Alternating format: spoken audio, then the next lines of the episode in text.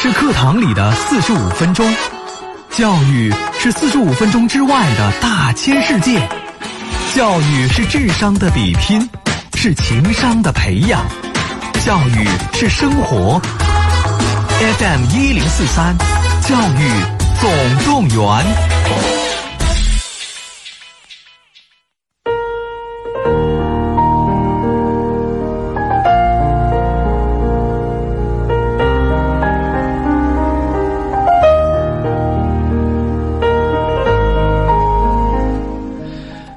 各位听众朋友，大家下午好，这里是 FM 一零四点三河北综合广播，每天下午三点到四点，和你一起来关注孩子健康成长的教育总动员节目。大家好，我是主持人王鑫，呃，依然是两种互动交流的方式啊，大家可以随时来和我们互动。那第一种呢，也是应用最普遍的，那就是在微信公众号找到我们啊，找到河北综合广播，直接来给我们留言就可以了，呃，语音、文字啊都是可以的。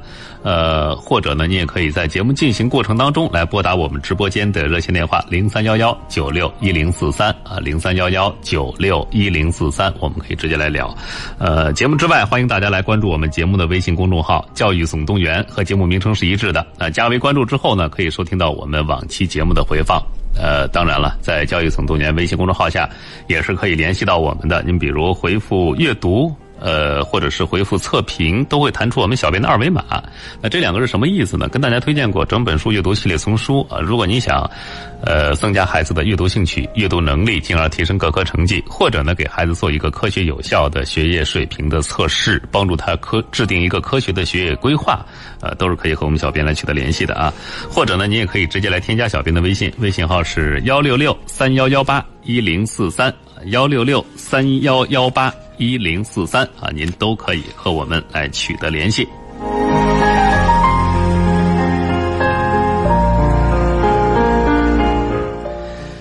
今天呢，我们一起来关注一下新高考啊，因为今年的这个高考呢，二零二一年的高考跟往年就有一些区别了啊，很多考生和家长对这一块呢也是格外的关注。那么今天我们直播间请到的嘉宾呢是未来人才创始人之一、特级高考规划师，也是高级职业生涯规划咨询师、高级心理咨询师刘赛红刘老师。呃，刘老师呢拥有二十年的志愿填报经验，成功指导一千两百多名学子考入理想大学。所以今天要高考这一块呢，我们一起来和刘老师来进行一下探讨啊！欢迎刘大红老师。呃，感谢我们的主持人，然后各位听众朋友，大家好。嗯，我呢也是非常高兴能够有这个机会和大家能够聊一聊有关于二零二一年咱们新高考有关政策的一些话题。嗯，离高考还有。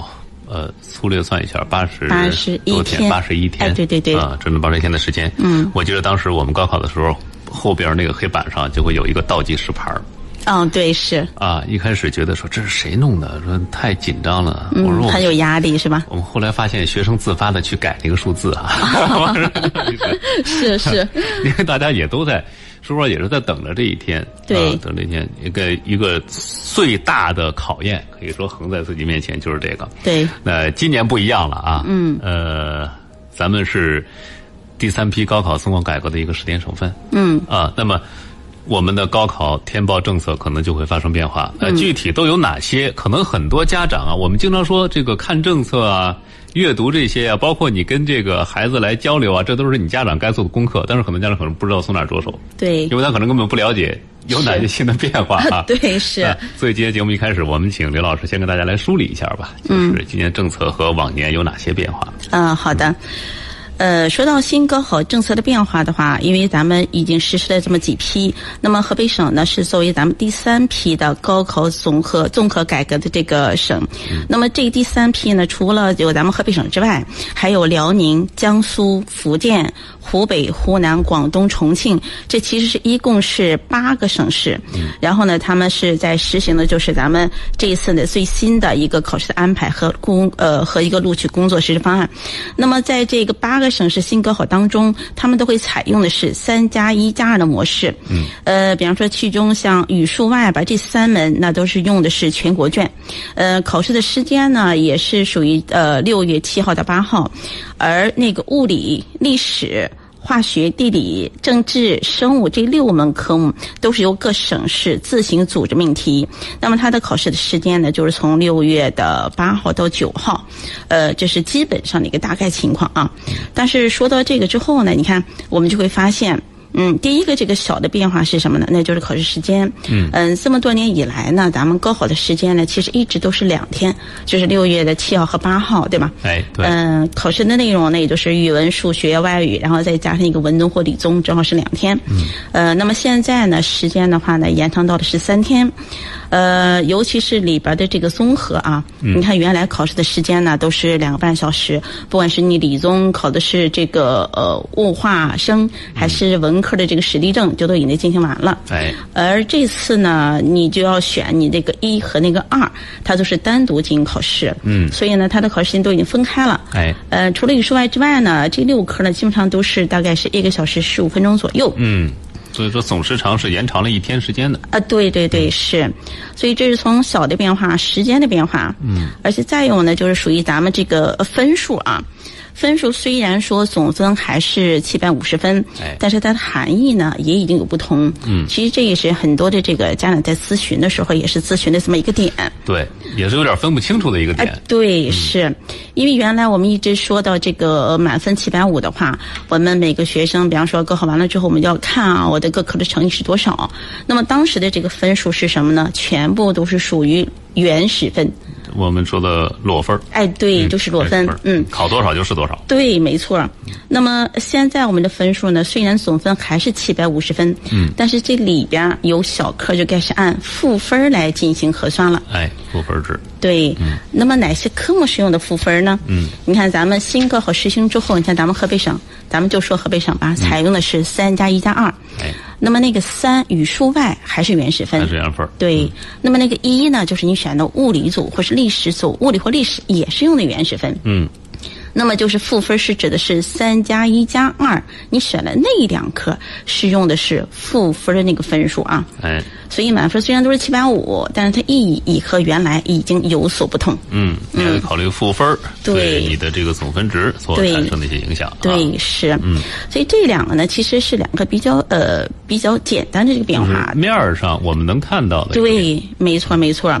但是你要说这个变化当中的这几个核心点呢，嗯，我是琢磨应该有这么几点啊。啊。嗯，首先第一呢，就是属于你看增加了选科的这个要求。嗯。你看，原来在呃咱们老呃高考改革前，你比方说它是同一科类。比方说，你就可，比方说，我是个理科的考生，嗯，那你就可以报考的是理科当中这个计划书当中所有的专业，哎，当然了，除了有特殊要求的可能除外，是吧？嗯，如果你要是文科的考生，那就是文科所有的专业你都能够去填报，嗯，至于你报不报，那是咱们自己的这个想法，是吧？对。而实行了新高考之后，他就会对于你这个专业，他就会有选科要求。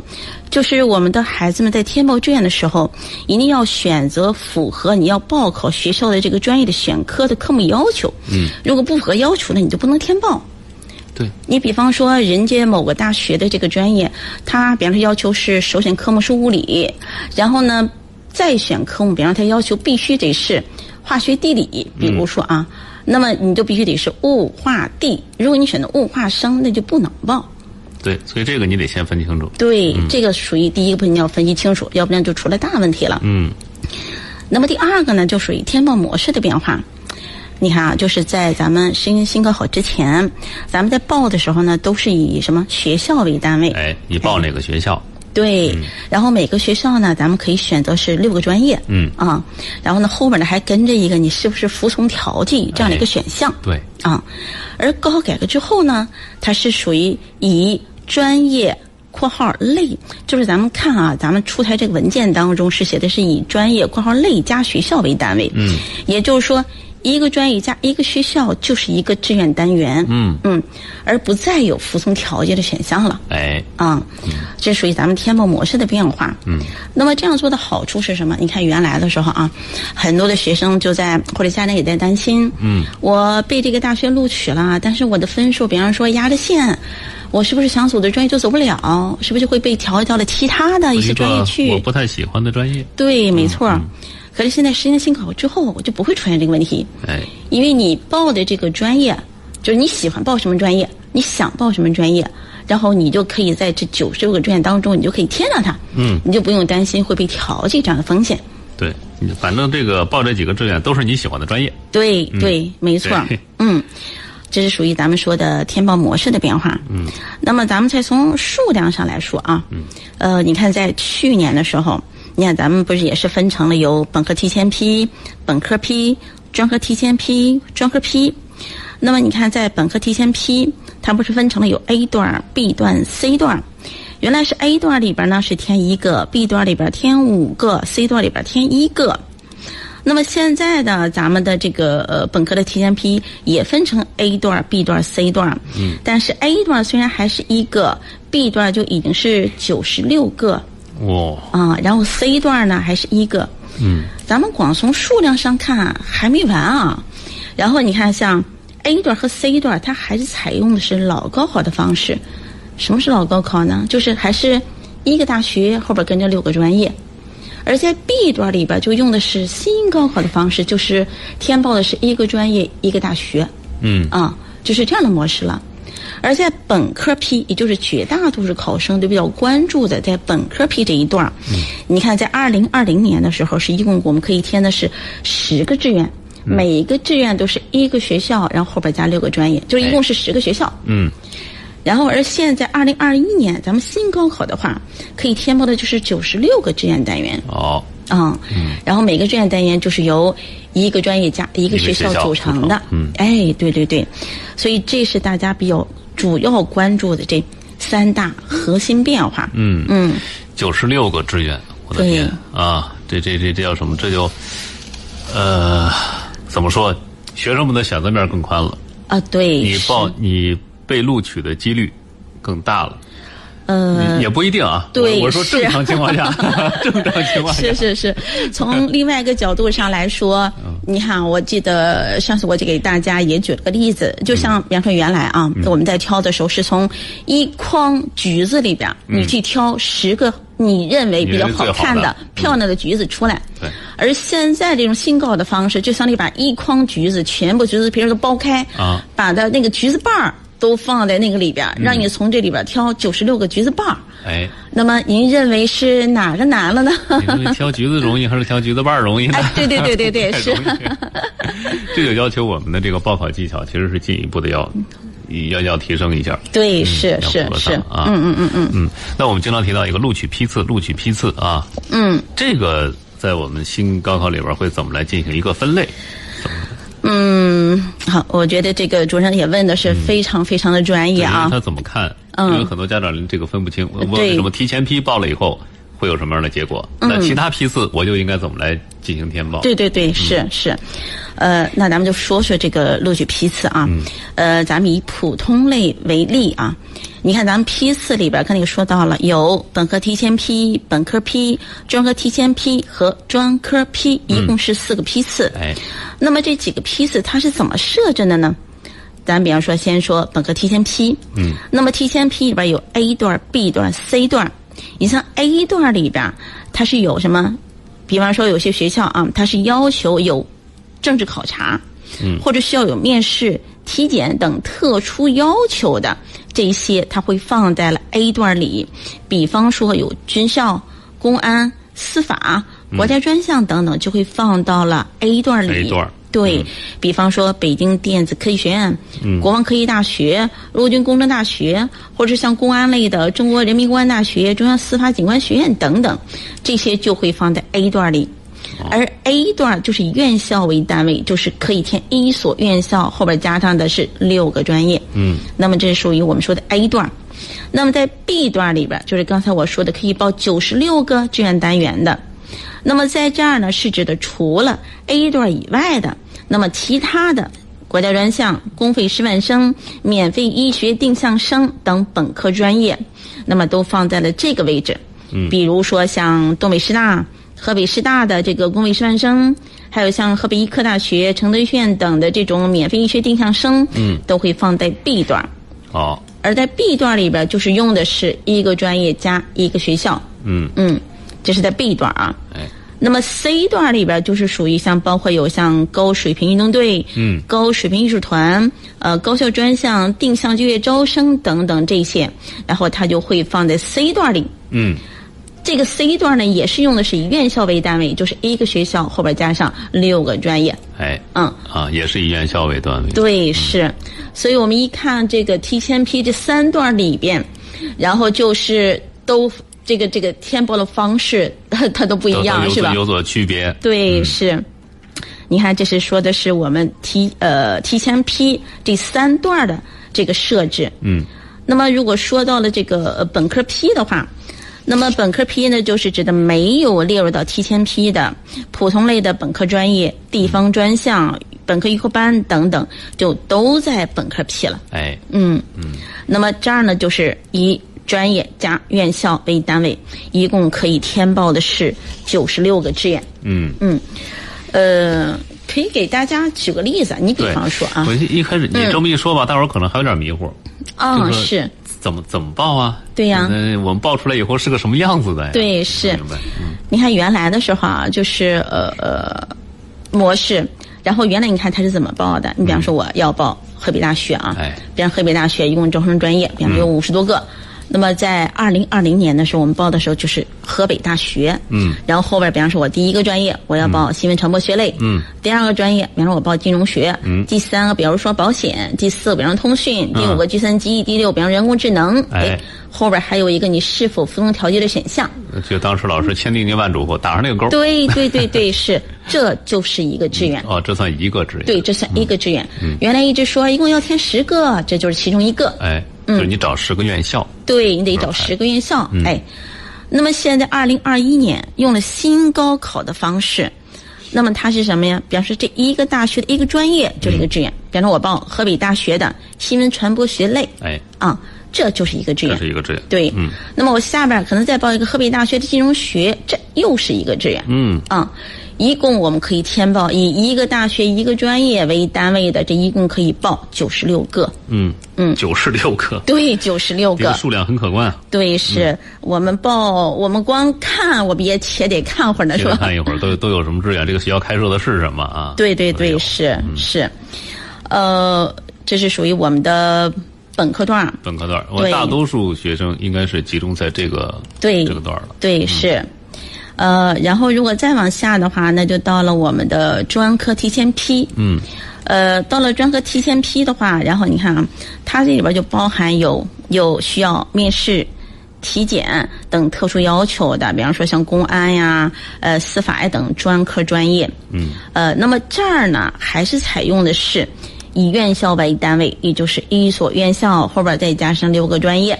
嗯，比如说，你看，像这几年一直都比较火的，像河北公安警察职业学院，是吧？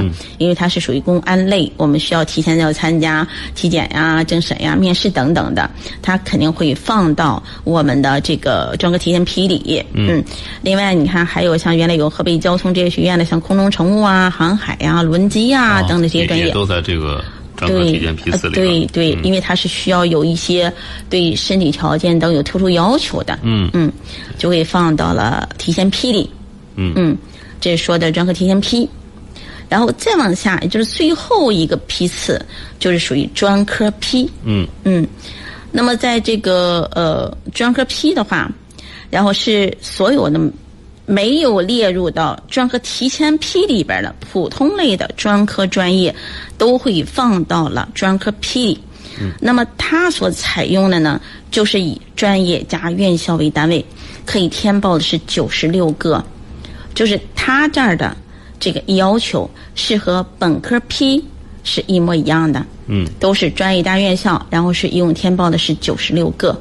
嗯嗯，这是整个咱们所说的，从本科提前批到本科批到专科提前批到专科批。批啊、嗯对，这一共是四个批次这。是批次的设置。哎，对对对啊对，对，呃，那么就是说，我们上了本科线的学生可以填报的是本科本科提前批、对本科批。对，嗯嗯嗯。嗯这时候又涉及到，哎，我觉得这概念我们在以前的节目里跟大伙儿阐释过啊，嗯叫什么呢？叫做平行志愿嗯对，啊，呃，平行志愿列入专科批的哦，我我这这这还有点迷糊，我再我再整了一下啊，列入专科提前批的普通专业，专科批的设置其实跟这个本科批是类似的，对对对对，都是这么来进行对它的设置方式，然后呢都是一样的。对，嗯因为我们以前跟大家解释过词啊，叫平行志愿。嗯嗯。这节目上完以后，很多家长仍然是不太明白。嗯嗯。什么叫平行志愿？尤其是现在我们说新高考实行的还是平行志愿。对。都是平行志愿。是。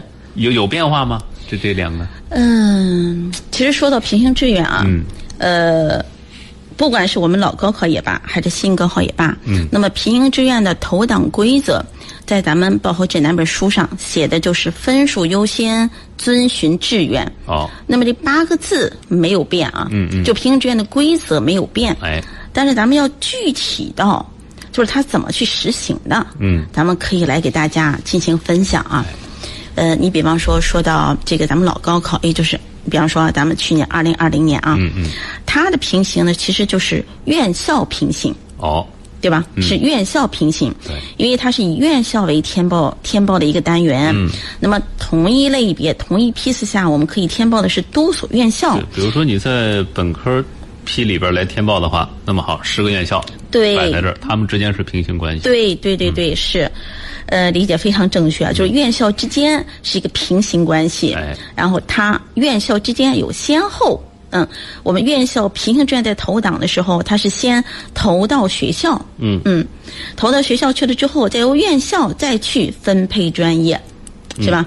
因为咱们比方说报了六个专业，那么投到学校去了之后，学校会根据院校的录取的规则，然后再一一的，比方说专业一。怎么样是吧？专业二三四五六，如果说这六个专业，比方说咱们都报高了是吧？嗯。我们看看，如果你写了服从条件了，可能还会有其他的专业是吧？再给你调剂到其他的专业去。哎。嗯，那么他就有可能会被调到一些我们的孩子不喜欢的专业。嗯。是吧？对。嗯，你比方说啊，咱们举个例子。嗯。比方说，如果二零二零年啊有一个考生他是理科的。呃，比方说他考了六百一十五分，那么我们在报志愿的时候，可能是一个这样的思路，比如平行志愿的第一个，比方说我们报河北工业大学啊，后边是六个专业，那么第二个志愿可能比如说啊，我们是呃西安邮电大学，后边六个专业，那么第三个，比方燕山大学后边六个专业，对吗？一直四五六七八九十，嗯，那么在投档的时候，他就会从第一个开始啊。哎。如果你第一个，比方说，呃，人家已经满额了，那么大家才投到第二个学校去，然后以此类推，只要是其中有一所院校符合条件，啪，他就投到这所大学去了。嗯。嗯，对，投进去了之后，然后院校再去，院校再看你的志愿。哎，对对对对，至于你下边的，你比方说你是第三个。呃，平行志愿的第三个，你投到这个大学去了，那么第四五六七八九十，那就跟你没关系了，嗯，是吧？啊，因为你已经调到这个对这个学校的对对对对对对对对，没错，这个比喻很对啊。这是属于咱们在老高考的时候，它是院校平行。嗯，那么如果说啊，在新高考的话，它就实行的是专业的平行志愿，专业平行。嗯嗯，也就是说，你看它是属于。呃，一个专业加一个院校就是为一个志愿单元。嗯，所以同一类同一批次当中是若干具有平行志愿关系的专业志愿。嗯，它之间也有先后顺序。那么在投档的时候，它就会直接就会投到的是这个大学的这个专业或者是专业类。嗯，因为现在有的大学在招的时候，它是具体到某个专业。嗯，而有的大学呢，它就具体到了是专业类，嗯，那你就得看招生计划当中，它它写的是专业还是专业类了，哎。哎，嗯，然后它是不设专业调剂，嗯，不设这个调剂志愿的。咱们再举个例子啊，嗯，比方说还是刚才那个考生，嗯，六百一十五分，他二一年再考一次，啊，对，天哪，对，然后呢，他可能就会。这个志愿就会变成什么样了呢？就会变成比方平行志愿？一，那么就有可能是河北工业大学，哎，电子信息工程，哦是吧？对然后呢，下边一个，呃比方说河北工业大学土木工程，嗯，啊、就是一个专业加一个大学，就属于这样的模式了啊。对。然后一下往此类推，那么第三个也许是先邮电大学的某个专业，是吧？嗯然后在第四个有可能燕山大学的某一个专业，嗯啊，它是这样的一种。那么一旦，比方说你报了这九十六个，一旦有符合条件的，那么考验投入去之后，就直接到了这个大学的这个专业，嗯，而不像原来直接一投就是到了这个大学了，并没有指向是哪个专业。嗯，而现在一出去就是这个大学的就直接这个专业。哎，这个大学这个专业很明确。对，很明确。嗯，那么呃，我觉得可以，是不是可以有这样一个极端的例子？假如说这个学生，我就打个比方啊，我就铁了心了，我要上新闻传播学类的，嗯。那我就报这个。嗯。新闻传播学类加某个大学。嗯，那到时候就看，哎，学校的档次是一个挨个往下走的啊，这对个专业，，是是是，那你就挨个往下排，对对。排到哪个学校，你选哪个专业就 OK 对，没错。哦，呃，其实他填报的时候可能会有这么几种方式。第一个就像咱们主任所说的，这是一种啊，嗯，这是一种，就是我我比较认死理儿了，我就认这个专业。啊、对对对，是，确实是，因为有的孩子是什么？比方说我，尤其是现在这个计算机呀、或者 IT 呀、比较火，是吧？嗯。所以有的学生，比方说我就报计算机，哦，那么我的专业可能从上到下全部都是计算机类的专业，嗯，那只是大学不同。对，我可能从清华开始，清华的计算机是吧？哎呦。然后北航的计算机，北欧的计算机，可能以以此类推，是吧？你？要非愿意这么报也行。啊，对对对，是是是，这个没人拦着，就是政策是可以允许你这样报的。嗯，那么另外还有一种是什么呢？比方说，我就想进哪个大学，好，嗯。嗯，那么我可能我就一溜，比方说我就想走北大啊，嗯，那我可能大学全部都是北大。啊，比方说这个北大里边有五十个专业，嗯那我就可能把这五十个专业我都报上。从第一个开始，北大的这个，这是一个志愿单元了。那么第二个，北大的又一个专业，第三又是一个专业，是吧哎？对，在原来的时候，你这一个大学你只能选六个呀，嗯，对吗？那至于你还能走到哪个被调到哪儿去，你不知道。哎，而现在呢，你就把你所有想去的、能接受的，你就都给他报上都可，以报，都可以报一遍。对，都给他报上，是吧？你今天举的例子好像都有点极端，是吧？嗯，这样可能咱们这个呃，但是咱们这个咱们就说啊，如果是你，我觉得任何一个考生来讲，可能他不会只喜欢某一个专业，对或者说我上其他专业做其他的这个工作，将来我的职业生涯会以一个什么样的方式出现，我也是可以接受的。对那么好，那么你这个排列组合的选择就更加的丰富多彩了。对是，嗯，呃，也就更乱或者更不好选更更。乱套了。对，对对于有选择恐惧症的人来说，是是，这样的，我有时候买买三双袜子，挑不同的色儿，都都很纠结对，是这就麻烦了。是。嗯你看，原来比方说我咱们就选十所院校的时候，嗯我就先看到学校，哎，这学校我挺喜欢的，哎，我从里边把专业挑出来。嗯而现在是你要一个一个的去过大学，一个一个的过专业，哎，然后去排到那九十六个，所以说这个事儿就。就相对更复杂一点对，点。更复杂，尤其是对于今年第一次要填报志愿。对，就就就上周我们跟大家也说到过各个学科的问题啊，嗯呃，跟大家其实是提出了很多比较好的建议。你比如说，不要只盯着某个好学校啊，嗯，啊，好学校里边有弱势的学科，对吧？嗯对如果您更喜欢某个专业，如果你觉得自己实力好像还差那么一点点的话，那么嗯好，我们也给大家推荐了一期节目，就是说的是什么呢？就是某些不是九八五二幺幺的，但是他专业很强的，嗯嗯嗯，这种这种这个选择，嗯也是存在的。对对对，嗯。是，尤其是对于比方说我们的孩子们对某一类的这个专业非常的喜欢，哎。而且也确实想在这里边能够做出一些成就，嗯，那么我们就可以选择就是、呃这个院校啊，然后呢，它可能整体的综合上，它可能不是非常呃不是就像您说的不是九八五二幺幺，对，但是这个专业在全国而言都是排名比较靠前的。业内都是非常认可的。对，是，我觉得这个就真的是值得选。当然了，还得是根据咱们每个人的具体情况，是吧？咱们的具体定。所以说这件事情，又是填报志愿和规划，都必须得是因人而异，是吧？哎呦，我真觉得怎么说？对很多对于很多家长和考生来说，这个事情真的是有点头疼了。嗯啊，所以我见是刘老师来的时候提了一个纸袋子，上面写着“让专业的人做专业的事儿”，突然就有这种很很有感慨。对，是这是，个是一门很需要考量、需要技术的这么一个呃一个过程。对，其实这就像就像我们去医院里边看医生也是一样。嗯其实平常的有些小的毛病，我们可能都知道，哎但是你真正的你要处理一些问题的时候，你肯定还到医院里边看专业的医生，是吧？对对啊，因为他可能会给你考虑的方面更全，嗯更专业，对吧？对，嗯嗯，嗯，这么个情况。对啊呃，有一个最大的变化就是服从调剂的选项没有了，对，服从调剂的选项没有了这。是好事还是坏事？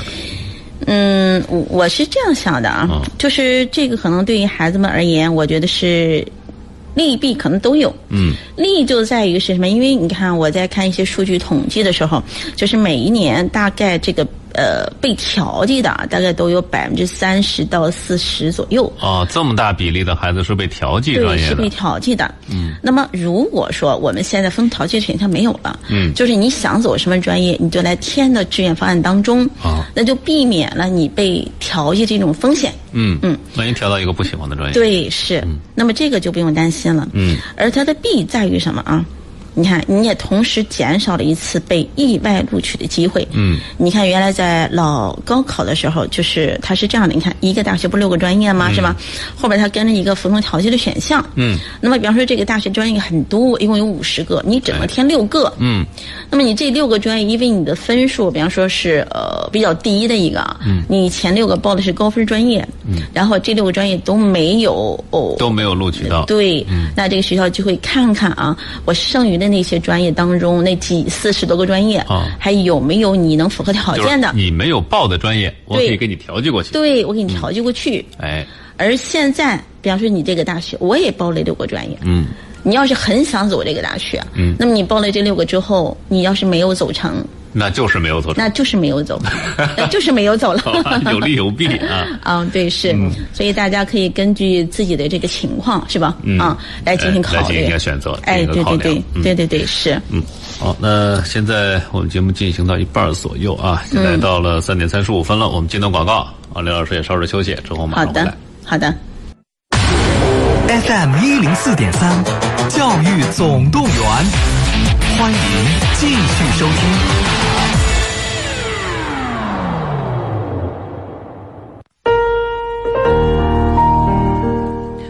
好的，教育总动员广告之后，欢迎大家回到节目当中啊！每天下午的三点到四点，我们一起来关注孩子的健康成长，关心他们的呃学习啊以及将来的生活。那么还是提醒大家，在节目之外怎么联系到我们？您可以关注我们节目的微信公众号“教育总动员”，和节目名称是一致了。找到“教育总动员”微信公众号，加为关注之后呢，您就可以收听到我们往期节目的回放。我们小编还非常贴心的配上了一些推文啊，呃，那么当然也可以和我们小编来取得联系。比如说想提高孩子的阅读能力，或者想给他做一个学业水平的测试，呃，包括孩子在学习上遇到什么问题了，家长没法解决的，甚至是我们今天聊到的话题，报志愿呀，或者怎么着，有什么需要咨询的，都可以在教育总动员微信公众号来和我们取得联系。呃，回复阅读、回复测评，都会弹出我们小编的二维码。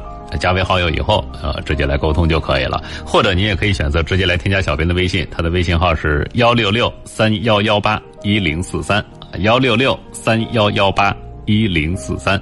反正在教育方面遇到的问题啊，都可以来和我们小编来取得联系。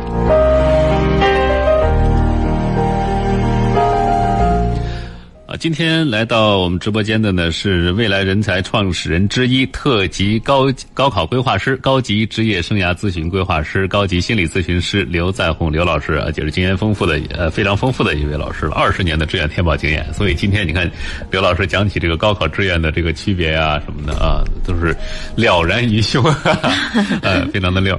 那刚才我们提到的是，就是在新的政策之下。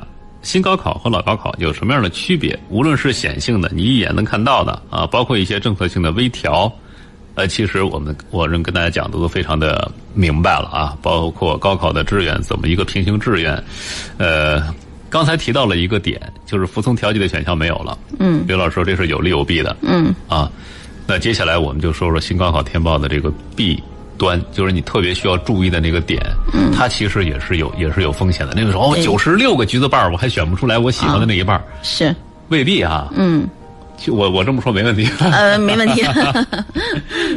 因为什么？它也是有有有风险在里边隐藏着的。如果你胡乱填报，那么你很可能掉到这坑里。嗯嗯嗯嗯。嗯，都有哪些风险呢？嗯，说到这个新高考，你看是这样，因为你看啊我们未来人才作为这个天报志愿的一个呃专业机构吧，应该说二十年了。那么我在这个行业里边也已经从事二十年了。嗯，其实其中遇到的这种各类的学生非常多啊，哦所以特别的也是想把呃，是不是给您提的要求也非常的个性化？呃 对我是是是。形容吧，对我就要怎么着，或者我非得怎么着的。对，有有有，所以我们需要做很多这种解释工作啊，嗯。而且也得把有可能涉及到的这种风险，嗯。也要说清楚、说明白。了。呃对嗯。对对，是。那么咱们实行新高考之后，它里边也会有风险，嗯。希望大家啊一定要特别注意。嗯。当然，如果咱们没有发生的话，那肯肯定更好。哎。这是属于咱们不管是学生家长还是作为我们规划师，嗯，这都是非常希望看到的一件事情。嗯，呃，你看风险当中，我们可能都会听说有滑档，嗯还有退档，嗯对吧？啊，对。另外，今年第一年实行新高考，肯定还会有高分低就，嗯，是吧？对那咱们可以一个一个，咱们来给大家说一下啊到。底是什么意思啊？对，那咱们就先说一下呃滑档。嗯那么什么是滑档啊？滑档就是指的，比方说我们报完志愿之后，在录取的时候，我们所有报的那九十六个志愿，嗯一个都没有被提档。哦，所造成的，这就叫滑档。对，嗯就像我们这个，比方说我们投篮啊，我们拿了个篮球去投篮筐，嗯，那么滑档就是属于我根本就没投到筐那儿去，投哎偏了，投偏了，投偏了。对，那么退档就是属于什么呀？我投到筐里边去，比方说被那个篮筐给反弹出来了。啊，对吧？对不知道这么着说，大家是不是能够理解的更形象啊一些，是吧滑档？和退档的区别。对对对，是。那么你看啊，咱们因为咱们河北省今年是第一年实行这种新高考的这种、呃政策，那咱们就以山东为例啊，嗯，因为山东是二零二零年的时候它实行的新高考，呃，我也汇总了一下就是山东省的这个情况，嗯，我们就会发现，你看在山东的时候，他们因为它的这个信仰化的是四百四十九，那么它这个四百四十九。呃，四百四十九到线上二十分，这属于华档的重灾区。嗯，就你报的这点儿愿这个志愿单元啊，就是基本上都走不成，哎基本上它的滑档率能够达到百分之八十以上，嗯，这是属于百分之八十以上，我的天！对是。然后越往上，那肯定滑档率越低。对，但是对于山东而言，我看了看它的数据，像五百九十分以上，嗯还有八千多考生被滑档。哇，这是什么概念五百九十分以上的，对呀、你看咱们算一算啊，它的线就是画的四百四十九，相当于就是线上一百五十多分的，还有嗯八千多人被被滑档的，哦，对吧？对因为他报的那呃报那点志愿，一个都没有被提档。嗯嗯，你说这点儿呃，这些报志愿的这些学生家长，他们当时肯定没有想到，没有考虑那么多，对，或者他们也没有想说我，呃，我就想着被被滑档，这不可能，不可能，是吧？嗯所以这个当中肯定是属于在填报的时候出现了一些问题。问题啊对对对对对，是。那么可能大家就琢磨着，呃，会有什么原因会造成我们会被滑档呢？是吧？总结下来可能会有这么几点，嗯供大家仅供大家参考啊。嗯，就是我们在今年在填报的时候，别再出现这样的问题。哦，嗯，首先第一，那就是比方说我们志愿单元没有填满，嗯，比如咱们河河北省要填九十六个，哎。那么我们可能填了三十个、四十个，我们就不填了，哎，觉得哎呀肯定是没什么问题，没问题了，我分数都都这样了，啊应该是可以了。对是。可是今年毕竟我们是第一年实行这样的填报方式，那么它的分数数据，你要是再按去年的那个来做参考，嗯，到底还有多么大的意义？嗯，它还有什么样的变化这个你你真得琢磨这个。对，咱不说别的，今年啊，去年，去年了，二零年高考的时候，其实我们本科批进行了一个合并，嗯嗯，然后一下之前的数据参考意义就不是特别大了。对，嗯，对，更何况今年我们是一个全新的。对，没错，嗯，所以你看啊，这是一个是志愿单元没有填满，嗯第二是填满了，但是保底志愿没有填好。嗯，我们都说填报志愿的时候得分成冲、文、保，对吧？哎，啊，冲肯定是有的，嗯文也有，结果保底没保好，没保住，对，是吧？嗯，没兜住底。对，没错，它有可能会出现这种滑档。嗯然后再有一个呢是什么呀？对自己的分数评估不准确。嗯，你看啊，尤其是今年我们的分数实行的是什么呀？负分了。分嗯对，那么我们如果再拿我们现在今年二零二一年的分数，再和去年这个大学它的这个分数，如果再去做对比的话，你就想，因为原来全部都是裸原始分，那么现在已经是呃有两科用的是负分了。嗯，那我们这个分数应该如何去进行评估，是吧？这也是一个问题。对。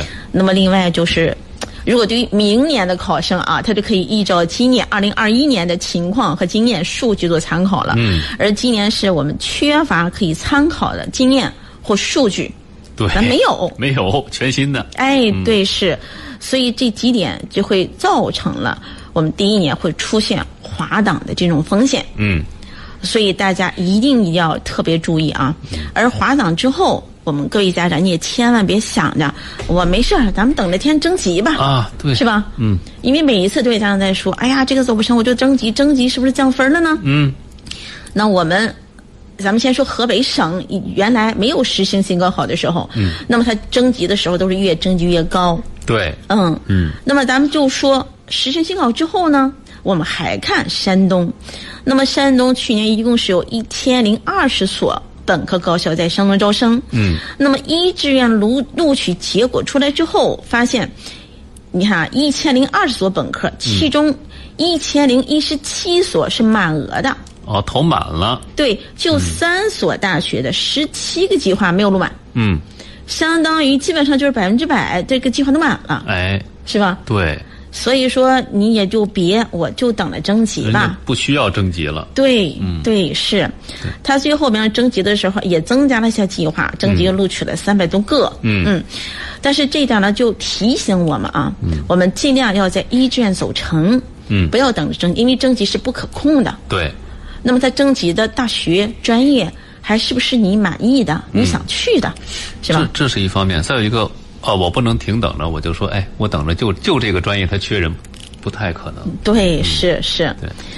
所以呢，这个所以就说明我们一志愿特别的重要啊，嗯这是指的我们说的滑档。哎，嗯，好的，如果说到退档的话，因为咱们呃所有实行平行志愿的省份，咱们政策当中都是写的是投档比例为百分之一百零五以内，嗯也就是说它不是属于我录一百个人我就投一百个人，嗯，而比方说我要录一百个人，那么他会给这个大学的这个专业可能会投一百零五或者一百零四或一百零三、一百零二哦，或一百零一都有可能。是在合理的限度之内，稍微多出来点投档。对对对对对对，只要他有多出来的，那就可能会有被退出来的风险，哎，对吧？嗯。啊，那么这个时候我们要再说，就是怎么才能尽量的减少我们被退档的风险。嗯。啊？那么会有几种可能会会造成这种退档呢？呃，我也总结了这么几点啊，嗯。比方说，第一，像体检，呃，因为有的专业啊，它会对体检有一些特殊的要求，对，这一点我们一定要特别注意。嗯。呃，你比方说有的专业它要求是不招色盲色弱，嗯。是吧？呃，你比方说像医学类、地质类、像教育类的一些专业，都规定当中就是色弱的你不能报。嗯。呃，另外还有一些专业，它对身高有要求，嗯。比方像旅游管理，是吧？哎，他对身高，比方有的学校要求男生，比方说不能低于，比方一米七、一米六八。嗯，当然了，不同学校它的要求不同，哎，那这个时候就需要我们提前看清楚，否则的话，我们分儿虽然够了，投到这个大学的这个专业去了，但是因为体检不符合要求，将来人家退回来，我觉得这个就会特别的得不偿失了，是吧？嗯，对，所以你看，这是对体检有要求。嗯那么第二呢，有的大学还会对性别也会有限制。嗯嗯，你比方说，你看原来有的学校还要求是，比方男女生比例是吧？啊现在越来越多的学校是什么呀？代码也分开了。嗯，比方我这个代码就招男生，这个代码我就招女生。嗯也知道避免这种情况。但是有的专业还专门写的是女生慎报。因为可能有些他的这个要求啊，比如说对体力的要求啊，嗯，对你将来从事工种的要求啊，女生就是不太合适。对，是，所以这一点一定要特别注意。嗯那么另外还有是什么？还有成绩限制。嗯呃，一般对成绩有限制呢，都是像语言类呀、啊或者是中外合作办学的一些专业。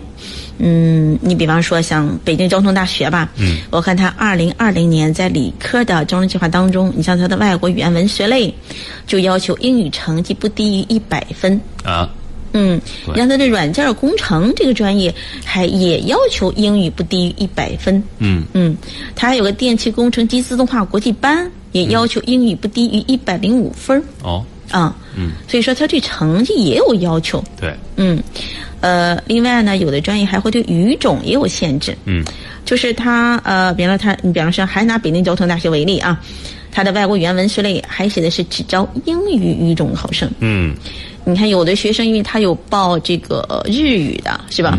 呃，就是在啊高有有中的时候考，日语的，对，就是高中的时候，你看咱们大多数人都是语数外，那个外哎是英、英语，对。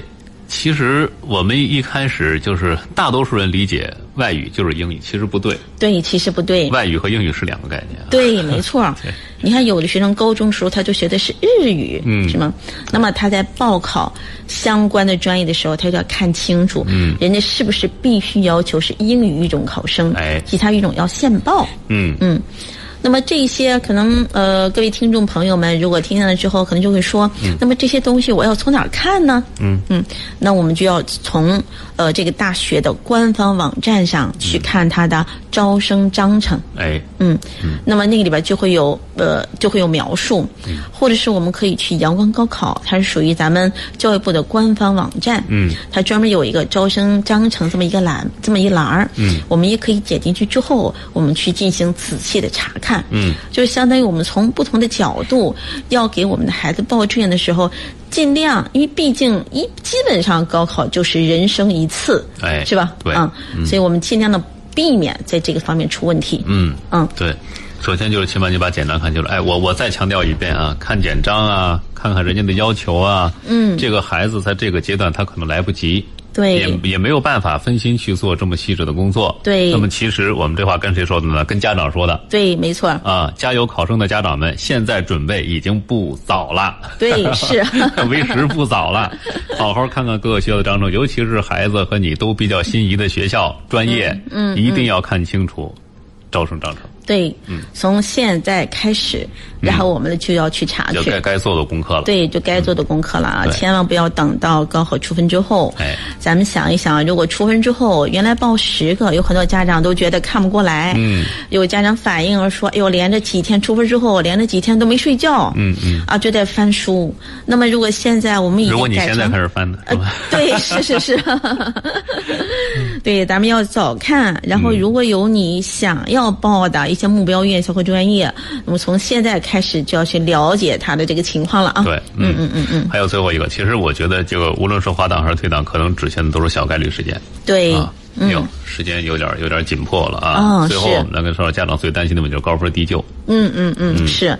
其实这个问题呢，你看我们也是把山东一些数据我们拿过来看。嗯。呃，你会发现啊，你看我看到其中有一个考生六百零八，呃，然后呢被哪个大学录取了嗯呢？就是温州医科大学的人技学院。哦，六百零八分是一个什么概念呢？就是在他们的这个位次应该是两万一。嗯。而温州医科大学人技学院的临床医学是五百二十六分，位次是十二万，相当于这差了多少分？一百二，这一百二，我的天呐，差一百二十分。嗯，位次差了大概十万，是这是个什么概念？嗯，是吧？那么如果说这个人就想走医，他同等情况下可以走哪儿？他还可以走像广东医科大学，他也可以走口腔。嗯，分数去年在山东是六百零五，哎，这比他六百零八还低。对，他还可以走山西医科大学的口腔医学，嗯。五百九十三，哎。就是他这些都能走，嗯，但是他走的是一个独立学院，温州医科大学人技学院是一个独立学院，哦，嗯、所以这一下就差了层次了不？对，嗯、这是一种典型的呃高分低就的现象，嗯，对吧？嗯嗯，所以是这也是我觉得家长们肯定比较担心的一个问题啊，嗯。是吧？对，那么如果啊，我们想避免这种情况发生，嗯。那么就需要的是对院校要去了解，哎，嗯。嗯，可能就是因为这个家长，我觉得他并不是属于我就想走这个独立学院，嗯。是吧？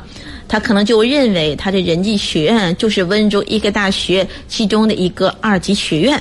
哦，就像在一七年，我看像浙江考生也出现了六百四十六，被同济大学的浙江学院也是个独立学院录取。嗯，就是他那个分数其实都能上这个九八五，但是他也是走了个独立学院。哎，在二零年，山东这样的高分的学生，呃，填报了独立学院被录取的情况依然存在。嗯嗯嗯，呃，所以我们一定要就是家长们啊，我们听众朋友们，如果咱们的孩子是今年要参加高考，嗯。或者是我们明年或后年要参加高考，一定要了解学校的情况，对，没错。看看它到底是怎么来的。没错，尤其是像今年二零二零年、二零二一年还存在什么问题呢？就是今年会有大批的独立学院都会与母体脱离，会哎转社。转转社，对，对大批的学校，那么如果说我们家长如果在单独从院校名称上，你可能就看不出来他原来的情况了。嗯比方说，给大家举个例子，比方说像咱们的这个燕山大学理人学院，嗯，它会和秦皇岛职业技术学院合并，好，它会改名叫秦皇岛职业技术大学。嗯嗯，那么它的优势专业会是什么？它今年的分数会涨会会降呢？对吧？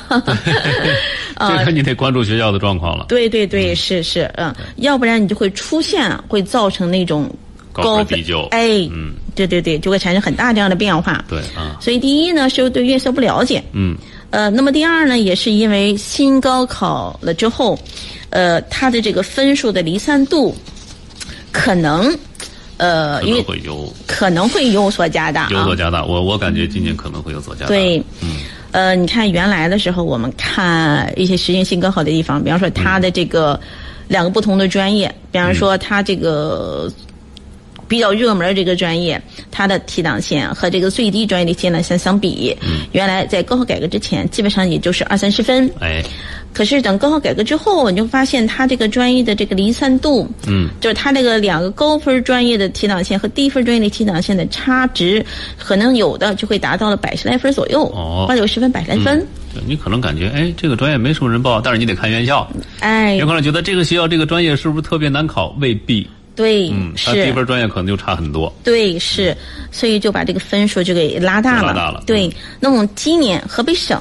你看，这是从山东第一年实行新高考的数据来看，那么我们河北省今年第一年实行了新考政策，嗯，我们也会面临到的这样的问题问题，是吧？对啊数据，数据可参考性怎么样，是吧？哎，啊、然后我们也不能准确定位，嗯是吧？那就会那就问题有会比较大 对，会有高分低流的情况发生。对，嗯，嗯嗯嗯，好，那哟，时间马上就要到了啊。哦是呃，最后，反正不管怎么说吧，嗯希望大家能够报好高考志愿，走理想大学，学满意专业，对这是我们每个人的希望啊。是毕竟学生辛辛苦苦学这么多年了。对，那再有解决不了的怎么办？关注我们的微信公众号，呃，关注刘老师都是可以的啊。嗯嗯，好，呃，时间关系，非常感谢刘老师今天的给我做客节目啊，嗯这种中肯的意见。嗯，感谢感谢，我也感谢我们的教育总动员，呃，也希望咱们大家一定要做好预防措施，避免这样的情况发生在我们身上。最后，预祝我们每一个考生都能够走理想大学，学满意专业，有美好未来。感谢大家。好，谢谢刘老师啊，也感谢各位的陪伴与收听啊，我们下次节目再会。